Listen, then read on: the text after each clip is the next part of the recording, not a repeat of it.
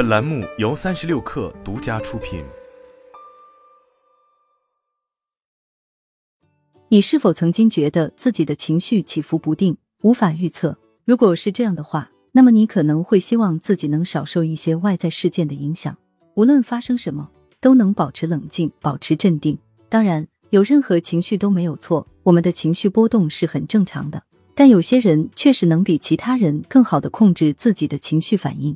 虽然造成这一情况的原因有很多，比如基因和从小受到的教育情况，乃至你昨晚睡了多少，但最重要的是，坚强面对困难情绪的能力，往往依赖于养成更好的习惯。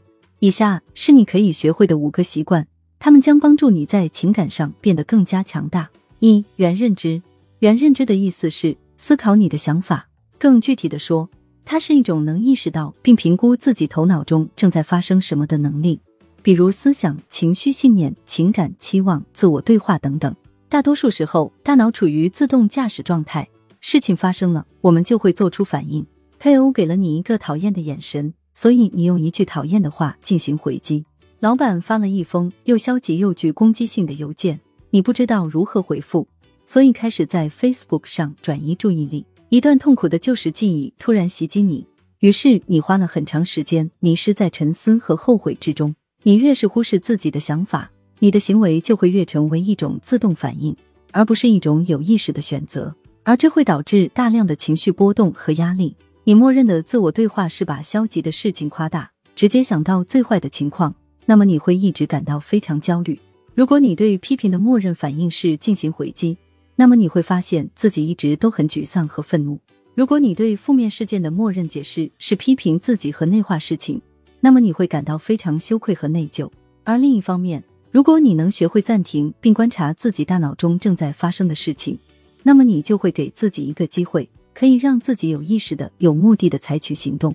不要再试图控制自己的情绪，而是要学会对他们感到好奇。二、注意力转移。大多数人把时间花在思考那些吸引他们注意力的事情上。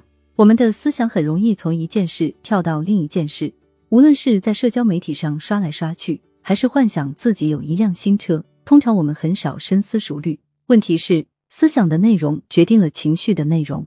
想想看，如果你总是担心未来，那么你会感到非常焦虑；如果你总是念念不忘过去的错误，那么你会感到非常羞愧；如果你总是在想自己是如何被冤枉的，那么你会感到非常愤怒。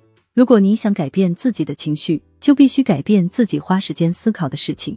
不幸的是，这很难做到。当你陷入焦虑漩涡时，就很难将注意力重新集中在工作上；当你纠结于别人对自己的轻视时，就很难好好和当下坐在你旁边的人相处；当你被自己的感觉所困扰时，就很难对那些你知道会让自己感觉更好的事情采取行动。为了把自己从无用的思维模式及其产生的痛苦情绪中解放出来，你必须学会控制自己的注意力。但问题是，你控制注意力的能力就像是一种肌肉，如果你不锻炼，它就会一直很弱。这意味着你的心情和情绪将轻易受到任何想法的支配。三、自我同情。自我同情是一个听起来有点技术性的术语，但其实它表达了一个非常简单的想法：当你在痛苦挣扎的时候，要像对待一个好朋友一样对待自己。我们大多数人都有一个奇怪的习惯，那就是。每当我们自己犯错误的时候，就会打击自己，过度自我批评。与此同时，当别人犯错时，我们却通常非常富有同情心和理解力。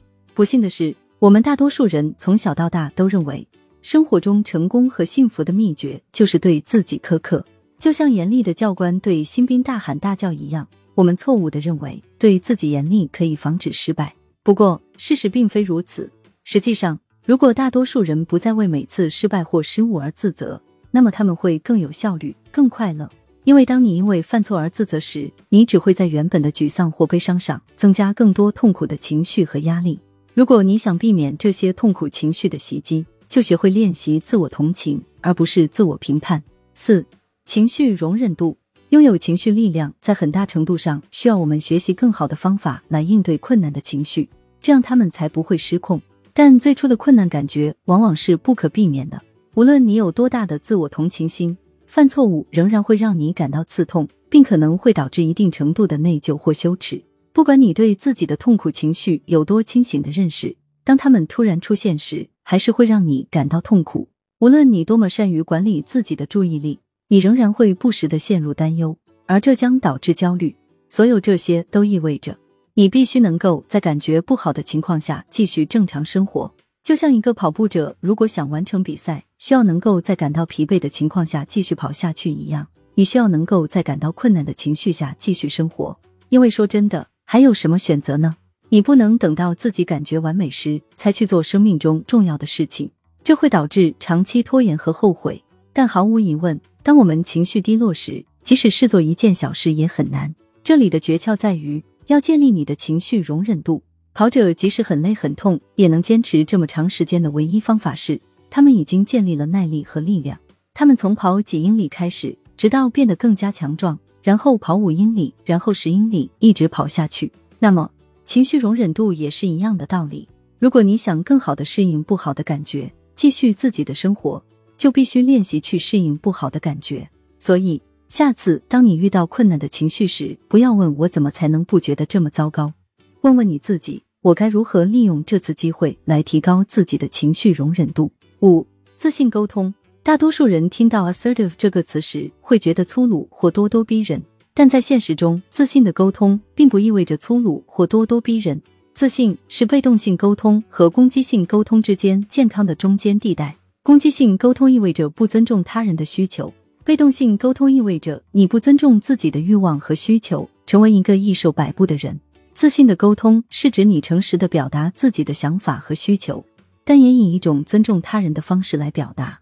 为什么这对情绪力量和管理困难情绪很重要？事情是这样的：当你习惯性的避免外部冲突时，最终就会产生内部冲突。这种情况通常发生于人们在沟通时过于被动的时候。当需要做出集体决定时，你通常只是顺其自然，你习惯性的不表达自己的观点或想法。为了避免冲突，你会很容易让步，这就是被动和过度迎合他人的问题所在。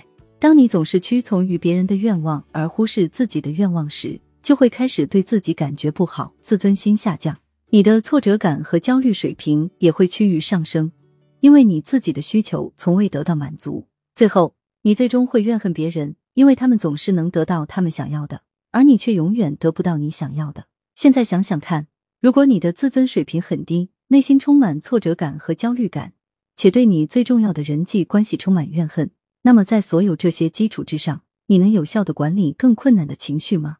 是的，你不太能做到。而另一方面，当你学会如何自信处事时，在面对困难情绪时，就会变得更加坚强，因为你的自尊和自信水平会更高。